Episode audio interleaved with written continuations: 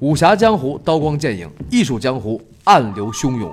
我之前不是说高更是个艺术江湖的独行侠吗？为什么这么说呢？所谓独，是说他独来独往，率性而为，但是孤立无援；所谓行，是说他走南闯北，一直没闲着，而且动静还挺大。他那个南北的概念，不像金庸先生说的这个江南七怪寻找郭靖，从江南到塞北，蒙古大漠转一圈。高更那个南北是动不动一趟北半球，动不动一趟南半球，非常有国际视野。所谓侠呢，不是说打个无赖砍个恶霸，高更的侠是旗帜鲜明地、大张旗鼓地反对殖民主义。嗯，他最后也是死在这个事儿上的。这就是我为什么要把高更叫做独行侠。艺术江湖的独行侠，那江湖又是什么呢？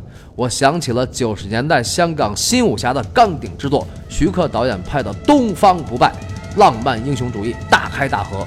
李连杰演的令狐冲得到了金庸先生的首肯。《东方不败》的结尾，任我行对令狐冲说：“令狐冲，你以为你想退出江湖就能退出吗？有人就是江湖，人就是江湖。”这话一针见血。所谓笑傲江湖，快意恩仇，那是理想主义和浪漫主义的东西。真正的江湖，永远是是非成败、恩怨情仇。十九世纪后半期的法国艺术圈也是个江湖。印象派作为当时巴黎艺术圈最大的门派，经过十年努力，终于火爆，从边缘成为主流，在法国艺术江湖上人多势众，位高权重。高更从一八八二年底辞职，到一八八五年六月从丹麦回到巴黎，正式闯荡艺术江湖。他没有想到的是，山高水险，江湖路远。我不知道大家在听上一期就是恩爱难忘那集时有没有个疑点，就是一八八五年六月，高更回到巴黎以后，为什么混得那么惨？没钱租房子，儿子得天花出水痘，然后他去找一天五法郎的工作。他当初不是在巴黎艺术圈人脉甚广吗？毕沙罗、马奈、德加、雷诺阿不都跟他不错吗？为什么这些人当时不帮他呢？哪怕借点钱也行啊，对吧？借钱这事儿就算了，大家都知道高更不是穷人。以前巴黎股票界的高大上，还有他收藏的艺术品也价值不菲。他不是曾经一次就花了一万五法郎收藏印象派的作品吗？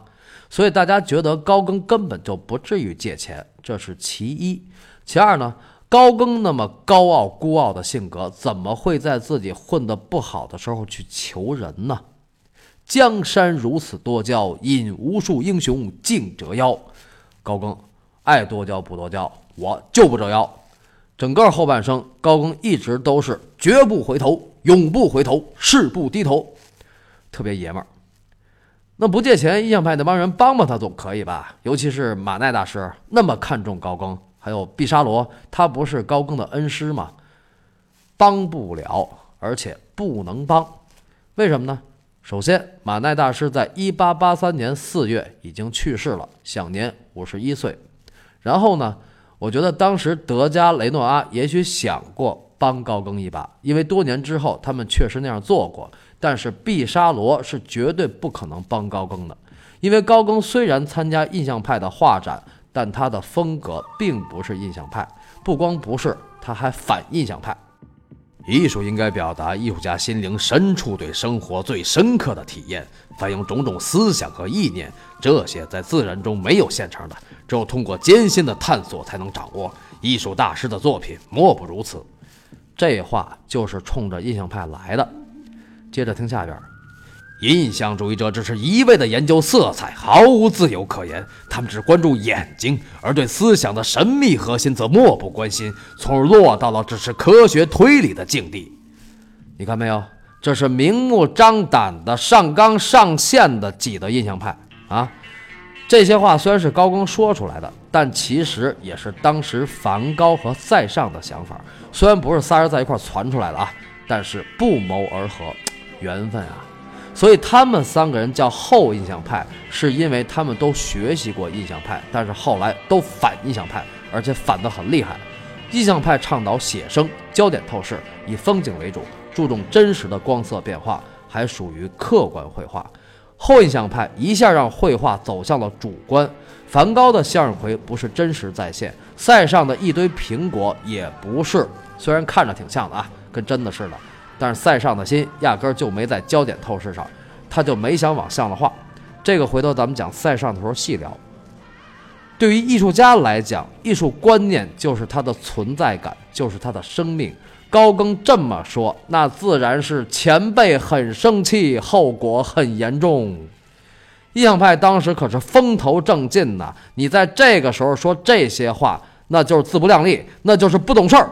你一个晚辈，除了一幅裸体习作，也没啥东西可说事儿。你才做专职画家几年啊？啊，你这不是狂妄自大吗？啊！毕沙罗当时就觉得高更很浮躁。作为高更的授业恩师，毕沙罗带他入行，倾囊相授，还把他拉进了印象派的朋友圈。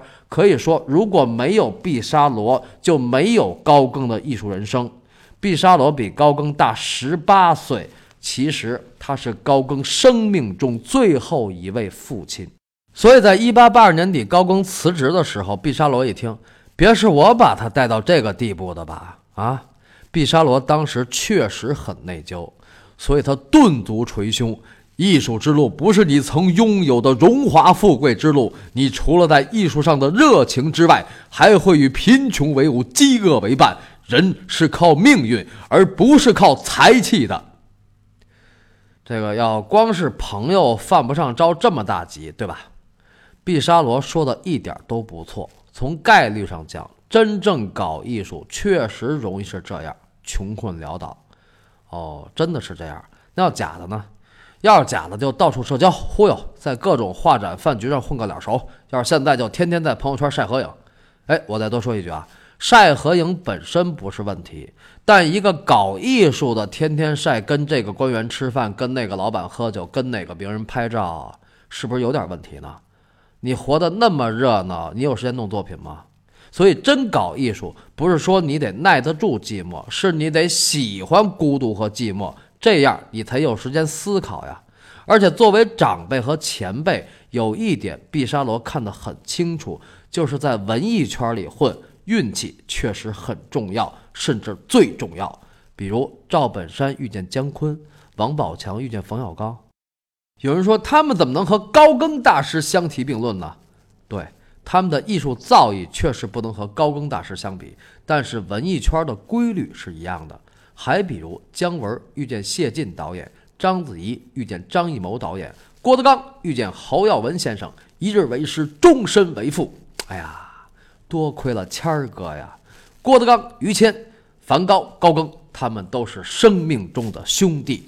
高更系列里，我还会单讲一期梵高。好，咱们先说毕沙罗。毕沙罗那番话是他作为长辈、作为前辈、作为师傅的肺腑之言，如此用心良苦，是因为他就是这么过来的。他也见过很多同行是这么过来的，但是这里边还有另一层含义，就是毕沙罗认为以高更当时的能力，并不足以实现他的目标。毕沙罗为什么这么认为呢？因为他的才华在高更之下。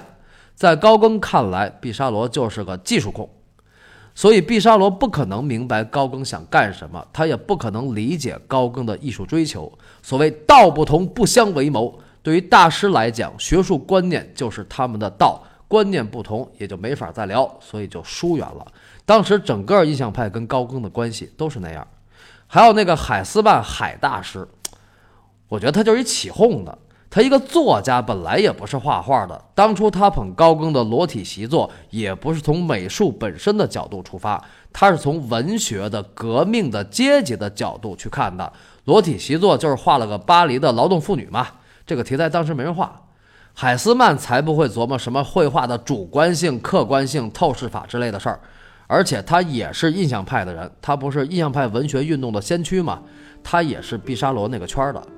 所以呢，这么林林总总一堆人，高更在巴黎艺术圈也就没人可聊了，也就没啥可混的了。所以，一八八五年六月，高更从丹麦一回来，只能去找舒芬尼克尔。舒芬尼克尔和他的妻子都是好人，为人很厚道，对高更温暖如初。但虽然是好人吧，舒芬尼克尔在艺术上是个庸才，那高更能跟他聊出什么来啊？结果最后他对高更说：“别玩什么新想法了，没前途。”那你想，高更当时得多郁闷、多压抑、多没状态啊！本来就没钱，现在连个说话的人也没了。大师知音难觅呀，钟子期在哪儿呢？啊！高更开始在巴黎艺术圈火，是因为得到了印象派的支持；后来不火了，也是因为印象派不支持他了。正所谓成也萧何，败也萧何，水能载舟，亦能覆舟。对了，你老跟人家对着干，人怎么支持你啊？但是这个深层的原因是什么呢？后来高更到了塔希提，也跟当地的殖民政府对着干，殖民政府又不管你搞艺术，那这个深层的原因又是什么呢？殖民政府跟印象派有什么共同点呢？这个大家可以思考一下。还有。纵观高更的一生，从小到大到老到死，在巴黎就没待多长时间。前半生的事儿我都讲了，后半生就那几个地儿：布列塔尼、巴拿马、塔希提。在巴黎就不怎么待着，来来去去也就打个卯。这个深层的原因又是什么呢？在大师故事会即将推出的。高更的艺术人生这个系列里，我会详细讲述这些事儿的来龙去脉，请大家莫要着急，请您关注大师故事会更新会有提醒。好，下面跟大家闲聊几句。这期很长，二百三十多兆，所以分成两段发。上周没有更新，是因为稿子还没有写完，因为我现在还不能拿这个当饭吃啊，所以只能在业余的时间写稿子录音。这周这期是为了纪念金庸先生特意而做。我是个金庸武侠迷，也练过武术。武侠和武术的事儿，以后我还会提到。也许哪天会讲讲武侠电影和武术大师。大师故事会并不是局限在欧洲美术大师这一块儿，不然就叫画家故事会了，对吧？当然我会以这个为主，但是我绝不是要用大师的生平讲一个西方美术的通史啊，我没那个兴趣。我只讲我有感触的大师，只要是大师，什么领域都可以。因为所有的大师只是术相异而道相同。做大师故事会是因为当初看了高晓松老师的小说和晓松奇谈。当时我一媒体朋友说：“你那么能喷，做个艺术脱口秀吧。”我说：“好啊，我就是想做个艺术版的晓松奇谈。”本来开始打算做的也是视频，做视频也是我的老本行，而且高晓松老师当初做的也是视频嘛，所以看到有的朋友说我讲的很像矮大紧，我很高兴啊。我也是矮大姐的忠实铁粉啊，谢谢啊！当然我没有高晓松老师那么家学渊源、满腹经纶、才华横溢、人脉甚广。高老师看两遍稿子，当当一录就完事儿了，然后有团队给他做后期。我录一期得一天，要找到最好的语感和表演状态。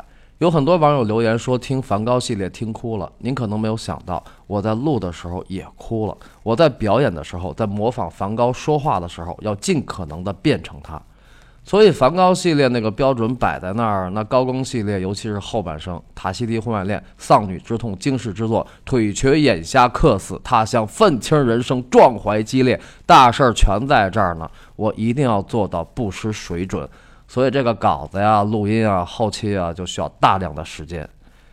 可能有的朋友会问，那你怎么不跟人合作呀？那样更新的又快，你又名利双收。我当然想跟人合作啦，但是要看缘分呐。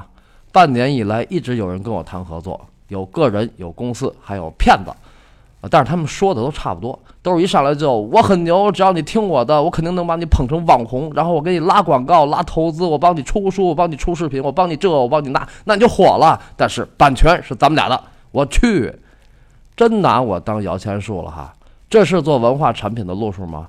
在下虽然既非教授，也非专家，更非名人。但是油画本科一毕业就跟中央台合作做频道包装，做 MTV，当时 CCTV 管它叫中国音乐电视，那时候不叫 MV。然后我又做策划、学导演、拍广告、做学校，好歹也是江湖上小混过一把的人吧。不介绍自己的过往，是因为在这儿您就是听书的，我就是一说书的，其他身份与此无关，不必用江湖虚名再去换取虚名。而且介绍自己难免提到恩师。教我美术、武术、电影的先生们，不是什么当代名家，而是当世大家。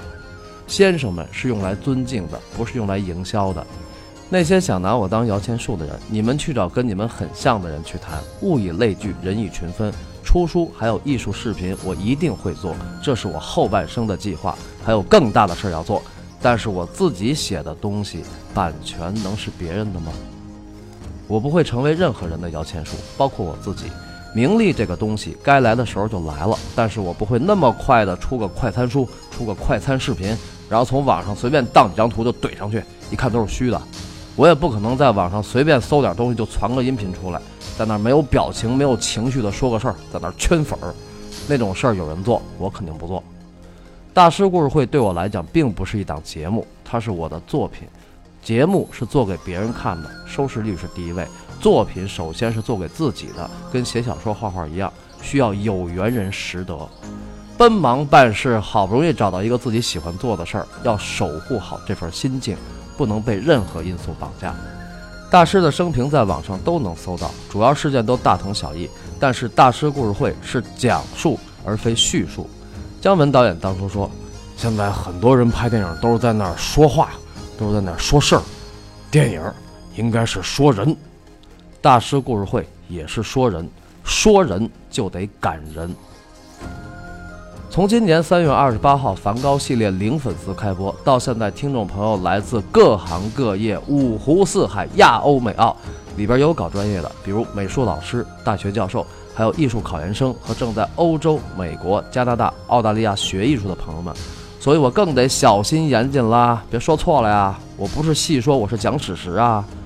大家的赞誉之词我就不一一说了，因为太多太多了，我经常看得热泪盈眶。谢谢你们，谢谢你们，让我热泪盈眶，让我充满力量。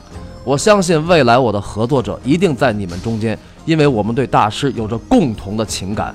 欢迎有识之士和我单聊，天时地利人和齐聚，此事可成。闲话半晌，废话连篇，耽误大家的时间了。高更的稿子不会写太久，山高水长，江湖路远，各路大侠，孙小囧在此向您抱拳施礼，咱们后会有期。